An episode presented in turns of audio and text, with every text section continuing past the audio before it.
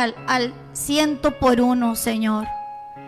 En el nombre de Jesús hoy quita todo estorbo, quita toda oposición, quita toda negación, Señor, toda resistencia al cambio.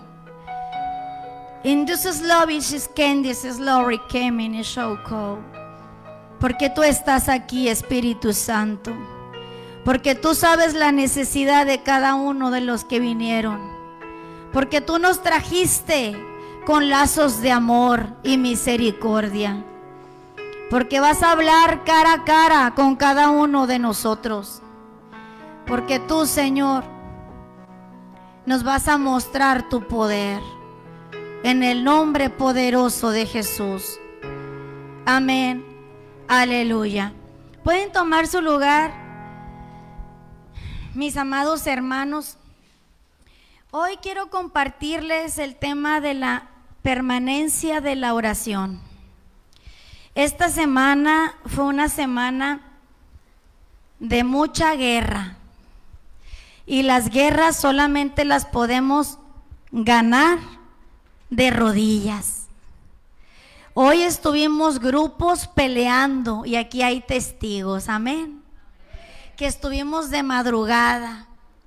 Y gloria a Dios cuando nosotros tenemos el oído abierto, cuando el Espíritu Santo nos despierta y nos dice, levántate, intercede. Pero hoy yo quiero compartirles, mis hermanos, hoy vamos a hablar del octavo profeta menor que relata la palabra. Y vamos a hablar de Habacuc. A mí me gusta mucho este profeta porque él tenía una peculiaridad que lo diferenciaba del resto de los profetas. Y es que él tenía una comunión personal con Dios. Él no era un profeta común como Isaías, Jeremías, no era un profeta como Ezequiel, que ellos iban al pueblo y les decían sus rebeliones y sus cosas porque escuchaban la voz de Dios y los reprendían y los exhortaban porque el pueblo andaba desenfrenado. Este profeta Habacuc escuchaba la voz de Dios, pero escuchaba su voz porque él iba a su presencia. Escuchaba su voz porque él se dolía de lo que estaba pasando. Dice la palabra que Habacuc estaba en medio de una situación adversa, de una situación complicada. Estaba en medio de un pueblo, él estaba en Judá, pero resulta que el pueblo de Dios andaba haciendo puros males. Y Habacuc sentía el dolor del pueblo. Sabía que esas situaciones estaban alejando la presencia de Dios y sabía también que las consecuencias los iban a alcanzar. Sin embargo, Habacuc nunca fue a confrontar a nadie. Ahí es en donde Dios quiere hablar hoy. A veces nosotros podemos ver que estamos en medio de situaciones adversas. Incluso el pueblo podemos caer en rebeliones, porque cuando Habacuc viene a Dios, le dice, ¿hasta cuándo, Señor? ¿Hasta cuándo voy a ver violencia? ¿Hasta cuándo voy a ver el pueblo desenfrenado? ¿Hasta cuándo voy a ver que tu ley, Señor, no se respeta porque no respetaban la ley de Dios? Y él no fue a decirle al pueblo, mira, Dios dice, mira la ley, mira esto, estás haciendo mal. No. Y Dios tampoco le dijo como a Ezequiel cuando le dijo, vas a ir en medio de pueblo rebelde, entre zarzos y espinos. No. Era una comunión personal. Y nosotros hoy, Dios, el Espíritu Santo, nos quiere llevar a una comunión diferente a una conversación con Él. Estamos acostumbrados a orar repetidamente lo mismo. Estamos acostumbrados a hacer largas oraciones o cortas oraciones, pero siempre a favor nuestro. Esa es una realidad. Pero el Espíritu Santo también se hastía de escucharnos lo mismo. Ya nos escuchó. Y a mí me asombra que Habacuc era diferente. Habacuc vino y no le mostró a Dios sus necesidades. Él vino y le, expuso a Dios las necesidades de la ciudad. Y hay algo que a mí me asombra porque en la primera carta de los tesalonicenses, en el capítulo 5, versículo 17, me gusta mucho este versículo porque es uno de los versículos más cortitos de la palabra. ¿Qué dice? Exacto, orad sin cesar. Y cuando yo le decía al Espíritu Santo, cuando Él me, me daba lo que iba a compartir hoy, Él me hacía entender que hay actividades que Dios nos manda hacer, pero que no tienen parámetros de tiempo, ni espacio, ni distancia, ni cantidades, no es cuantitativo ni cualitativo, no como por ejemplo el servicio. Dios dice, nos manda a servir, pero no nos pone tiempo, espacio, forma, horarios, ni cantidad, ni calidad, nada de eso. ¿O sí? No. Cuando habla de los dones, tampoco los dones están activos 24/7, ¿verdad? Se activan cuando estás en su obra. Ahí permanecen, pero se exponen cuando estás trabajando. Bueno, los talentos. Los diezmos. Dios no te pide todo tu salario. Te pide solamente cuánto. El 10%. No nos pide todo. Tampoco las almas. No nos dice cantidad.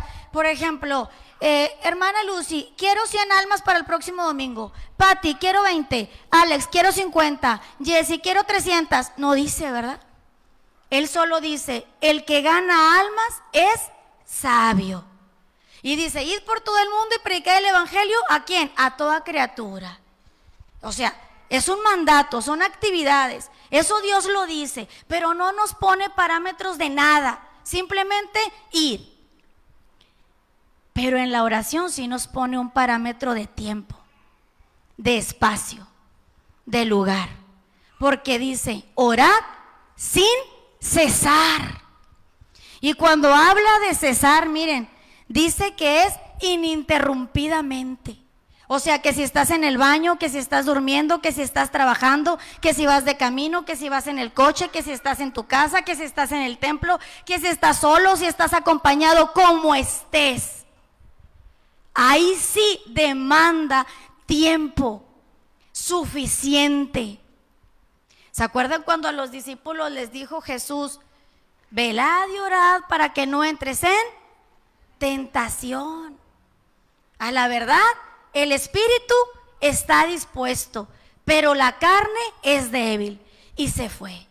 Y volvió una segunda vez y los discípulos estaban durmiendo. Y se volvió a ir Jesús. Y vuelve por tercera vez y vuelve a encontrar a los discípulos durmiendo. Y Jesús les dijo, no pudieron velar una hora. Pero ¿saben por qué sucede? Que nosotros a veces no podemos velar y orar. Porque somos ajenos al propósito de Dios. Porque no vemos la situación ni la dimensionamos la guerra como la veía Habacuc.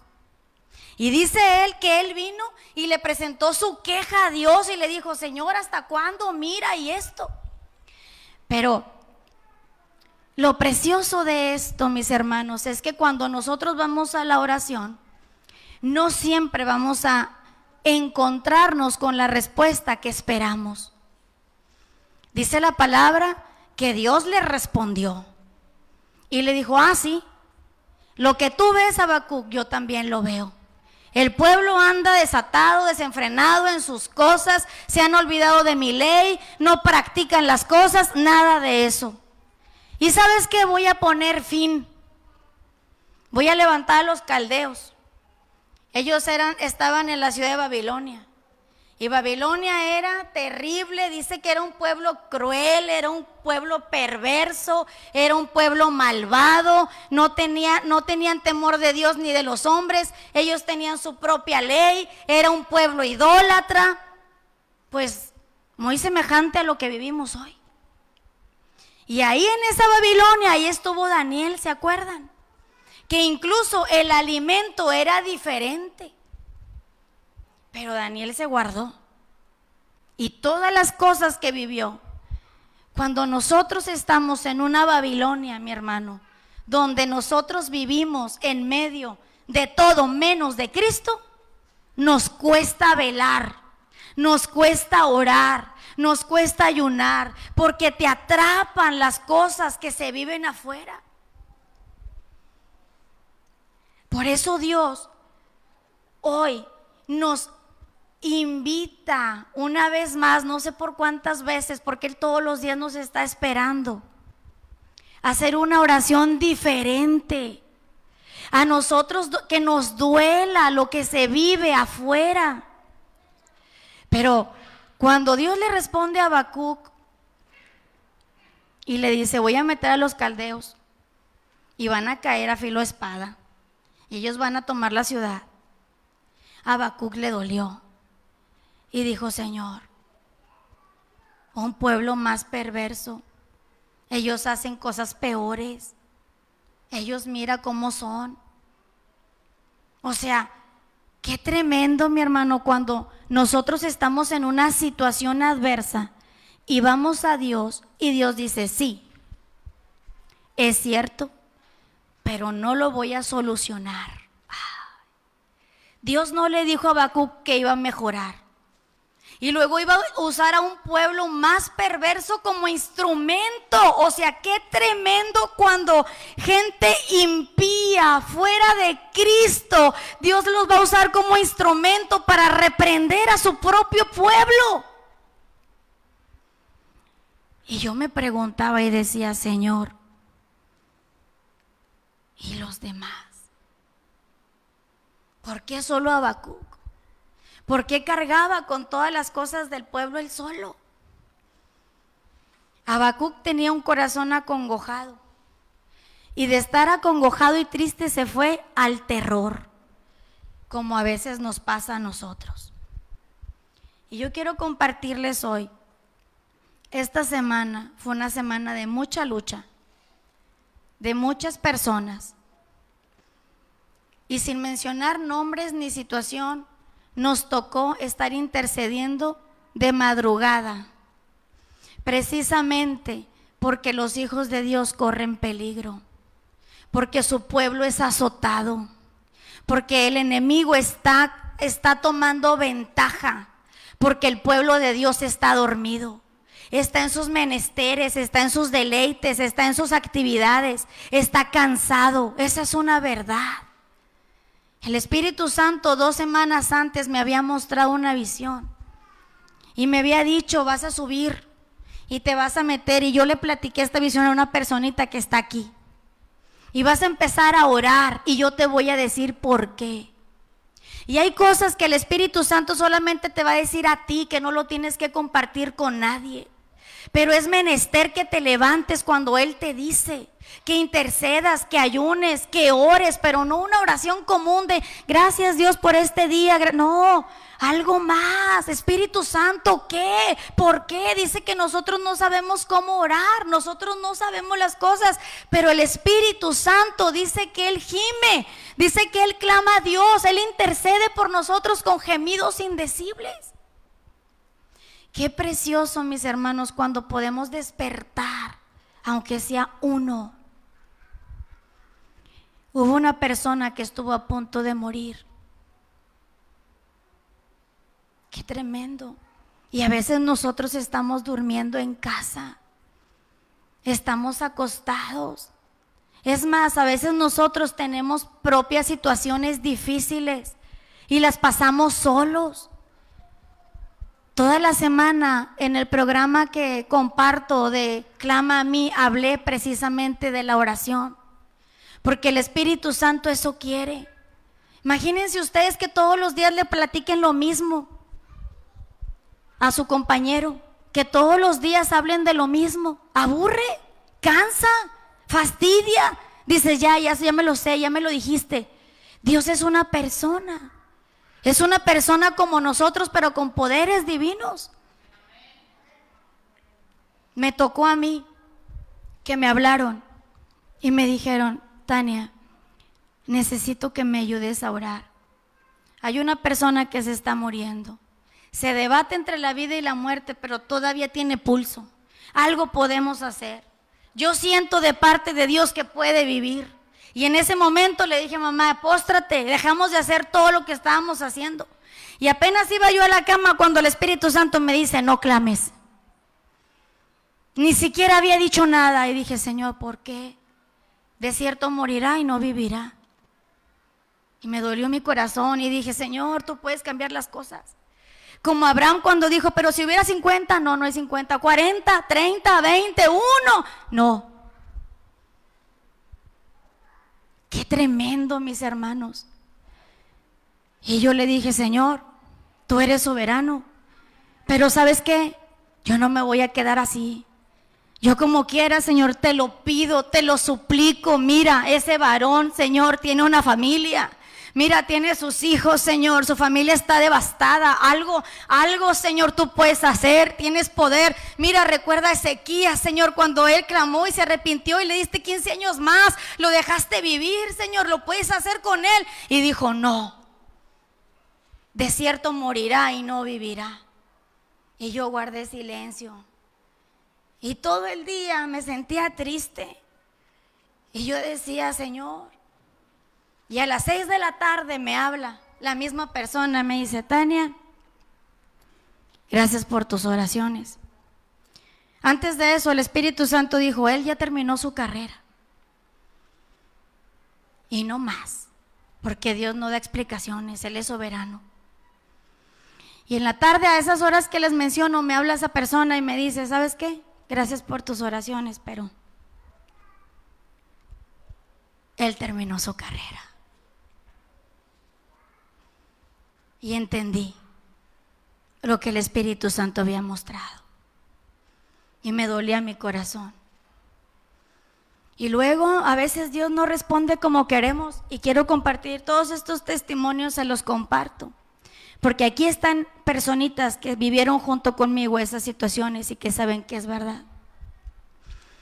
Fuimos a orar por una personita, el equipo evangelístico, y previamente había ido otros otros pastores.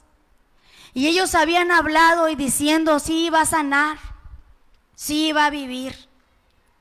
Pero a mí el Espíritu Santo me decía diferente.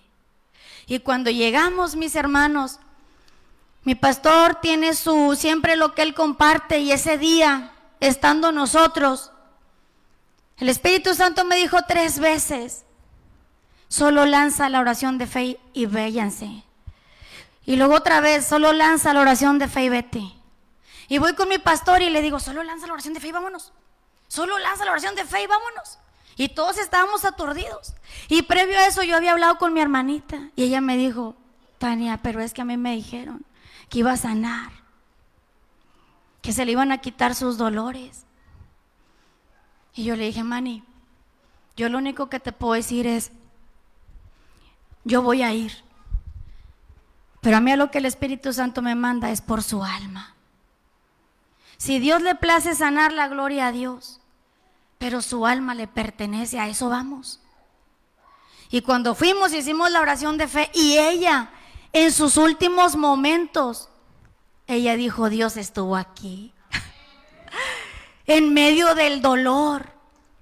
Y no solo eso, lanzó una palabra. Y yo me gozo de lo que Dios hace porque ella dijo, tienen muchos obstáculos, pero continúen.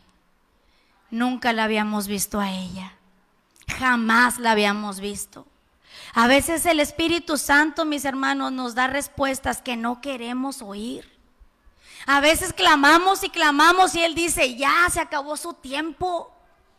Pero nosotros en esa indiferencia, mis hermanos, y vienen otros que son impostores porque dieron una palabra que era mentira, dando esperanzas falsas, diciendo si va a sanar, si va a vivir. Y luego a mi hermanita todavía le dieron un parámetro de tiempo. Va a vivir por tanto tiempo, pero el Espíritu Santo no decía eso. Y Dios se lo mostró a ella en un sueño. Precioso. Y para el miércoles ella partió con el Señor. Eso es lo que hace Dios. Eso es cuando estamos conectados con Él. Cuando nuestras oraciones no son huecas ni vacías. Cuando no es la vanagloria. Cuando no es lo que nosotros queremos. Cuando no estamos nada más en las cosas superficiales. Cuando estamos durmiendo y no importa sacrificar tu sueño o tu cuerpo. Cuando te levantas, cuando hablas a un hermano y le dices, estás bien. Ayer yo podía compartir con una persona que estuve ministrando y me dijo, Tania, el día que me hablaste te dije que estaba bien, pero no estaba bien. Y ayer el Espíritu Santo fortalecía y levantaba. Qué bueno cuando nosotros somos sensibles, cuando nos importa el pueblo, cuando no somos indiferentes, mi hermano, porque el enemigo, él sí se une para hacer sus cosas. Si se une, si levantan escuadrones de intercesión para que tú y yo seamos destruidos. Habacuc 2.2 dice, y Jehová me respondió y dijo, escribe la visión y declárala en tablas para que corra el que leyere en ella. Aunque la visión tardará un poco de tiempo, más se apresura hacia el fin y no mentirá aunque tardare, espéralo, porque sin duda vendrá, no tardará. Habacuc era el único, mis hermanos, que no hablaba con el pueblo directamente. Él no iba a decirles, estás haciendo mal. Y sabes que a veces cansa eso. Eso cansa bastante. Y a Dios también. Él corrige, corrige, corrige. Sí, estamos en una constante evolución gradual, pero hay cosas que ya sabemos y retrocedemos. Hay cosas que ya habíamos brincado y las volvemos a hacer. Hay cosas que Dios ya nos había avisado y no hacemos nada. Somos indiferentes al dolor ajeno. Tres días estuvimos clamando por esa persona. Y Dios respondió y regresó a casa, sano y salvo. Así es. Hay veces que Dios nos va a responder a favor, pero hay veces que va a responder en contra. Y no porque no nos ame o porque esté enojado con nosotros. No, Él es soberano, pero en nosotros está, tenemos poder. Si nosotros queremos, podemos cambiar las cosas. Yo estuve trabajando mucho durante dos semanas y me decía el Espíritu Santo, necesito que estés en ese lugar, porque aquí te he puesto por señal. Mira, de esta, de esta hora a esta hora, el enemigo va a acecharte, va a buscar hacerte daño, pero sabes que tú vas a estar ahí porque yo estoy atravesado.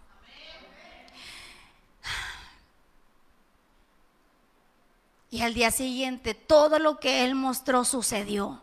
Todo todo con punto y coma pasó. Y yo le decía a mi papá, oremos, estamos trabajando, pero vamos a interceder. Donde andes, si vas manejando, si estás en tu casa, si te estás bañando, si estás durmiendo, levántate, si estás solo, si estás acompañado. Mira, mi hermano, el, el mundo, el mundo dice, yo no quiero nada con Cristo y te lo dicen tajantemente. No, yo no quiero ir a la iglesia. No, a mí no me hables de Cristo. No, no es mi tiempo por decir algunas cosas. Y nosotros nos cuesta, cedemos, participamos, nos involucramos, nos dejamos arrastrar por cosas que no edifican. Y el pueblo a mí me asombraba Habacuc porque yo decía, mira qué precioso que Habacuc lloraba y le decía a Dios, ¿hasta cuándo? ¿Por qué no me respondes? Y cuando le respondió y dijo que iba a usar a los caldeos, a ese pueblo de Babilonia, el pueblo cruel y feo, malvado, rebelde e idólatra, dijo, Señor, pero ellos son peor que estos, haz algo, por favor.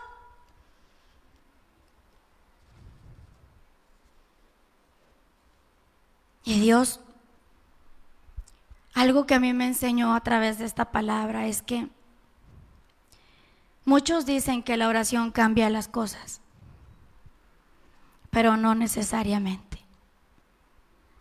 No siempre cambia las cosas. Hay cosas que van a pasar.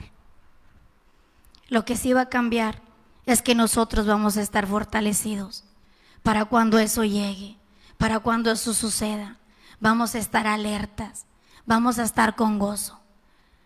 Y la respuesta de Dios a Habacuc fue, el justo por la fe vivirá.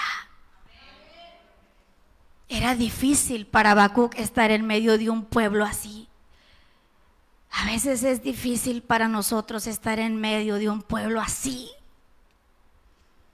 Indiferente, rebelde, idólatra, fuera de Cristo. Yo les decía a unas personas, bastante tenemos con que el enemigo nos acusa, nos critica, nos señala, nos bombardea, lanza dardos de fuego y lanzas que traspasan, como para que todavía el pueblo haga lo mismo unos contra otros. En lugar de estar peleando los unos por los otros, no unos con otros. Qué precioso es nuestro Dios. Y esta palabra, mis hermanos, no es acusativa. No, es una palabra de alerta, es una palabra que vivifique, porque decía Habacuc, vivifica tu pueblo en medio de estos tiempos, aviva tu obra, Señor, avívanos, levántanos. Qué precioso nuestro Dios. Claro que Dios puede obrar en medio de la situación adversa.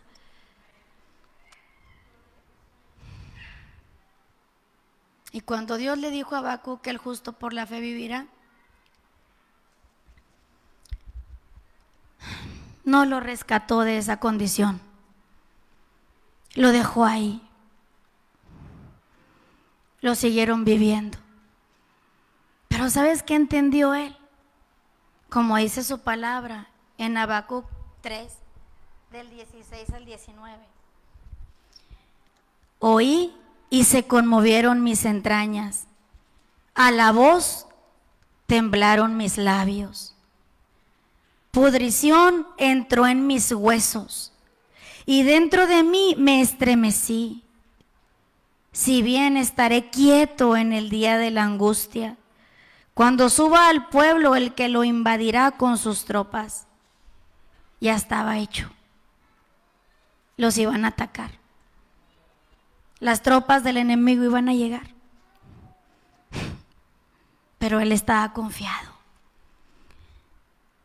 Aunque en la higuera no florezca, ni en las vides haya frutos, aunque falte el producto del olivo, y los labrados no den mantenimiento, y las ovejas sean quitadas de la majada, y no haya vacas en los corrales, con todo yo me alegraré en Jehová y me gozaré en el Dios de mi salvación.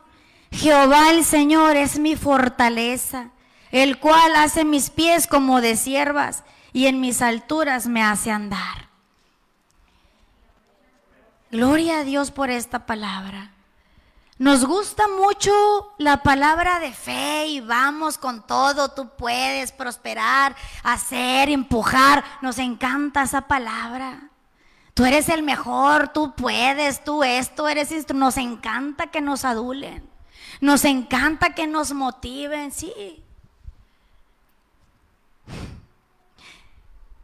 Pero cuando yo veía esto, hay una palabra que dicen los que son bien disciplinados, que no siempre vas a estar motivado, pero hay que ser disciplinado. Aunque estés triste, ora. Aunque todo esté en contra, ora. Aunque estés en tribulación, ora. Si estás gozoso, ora. Si estás contento, ora.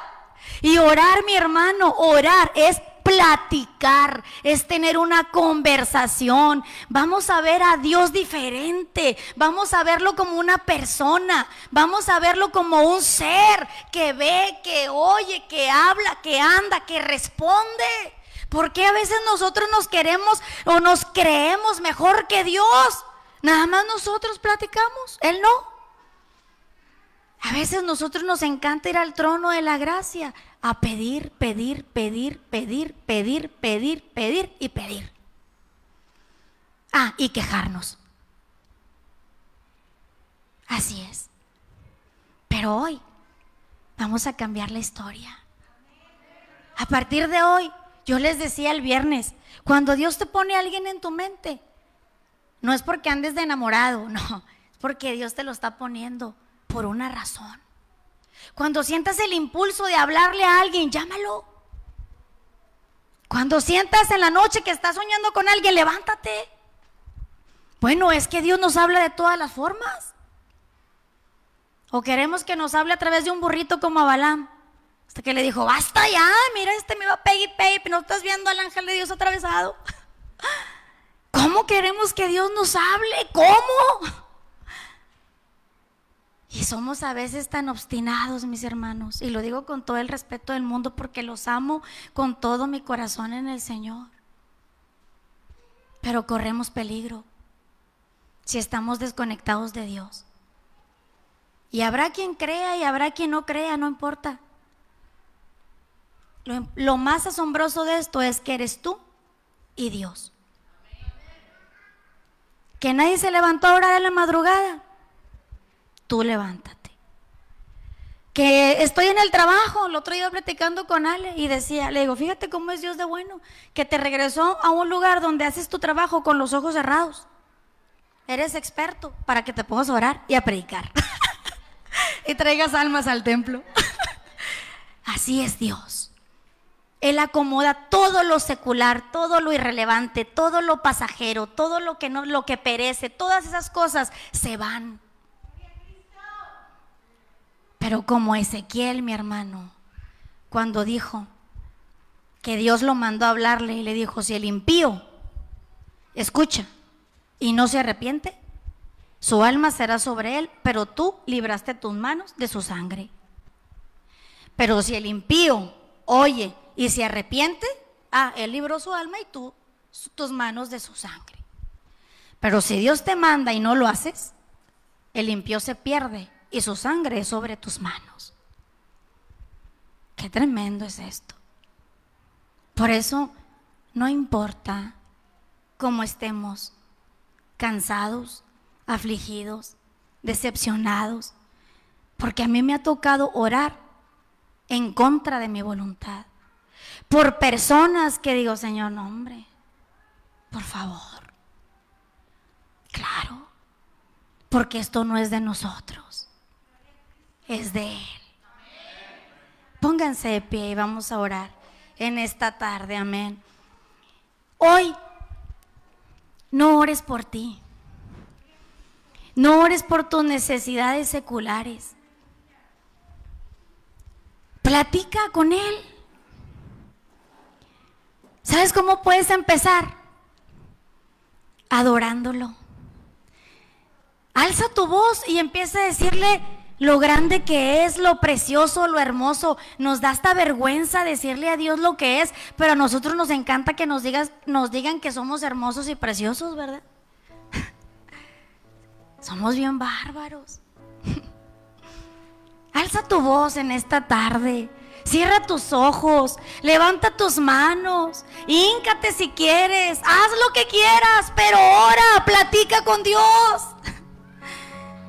Hay una persona que está en tu mente, en tu corazón, que Dios te lo ha puesto por no sé cuántos días, o tal vez en este momento. Hay alguien que no tiene esperanza ahora.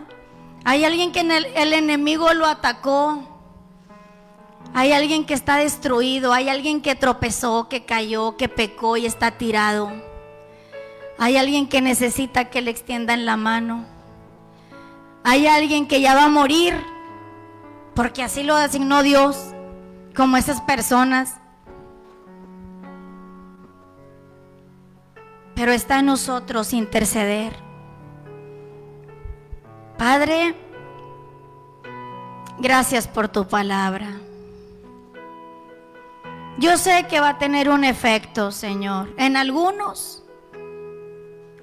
Pero con que uno, Señor, se corrija, se transforme, se levante. Con que uno se avive y se meta al fuego, Señor. Con que uno ponga su cuerpo como sacrificio vivo realmente. Con que uno, Señor, tenga esa comunión contigo, tú puedes, Señor, librar naciones libertar pueblos, Señor. Desatar, Señor, los lomos de aquellos que están atormentados, que están atados, Padre. Perdona a tu pueblo, hemos pecado contra el cielo y contra ti. Hemos sido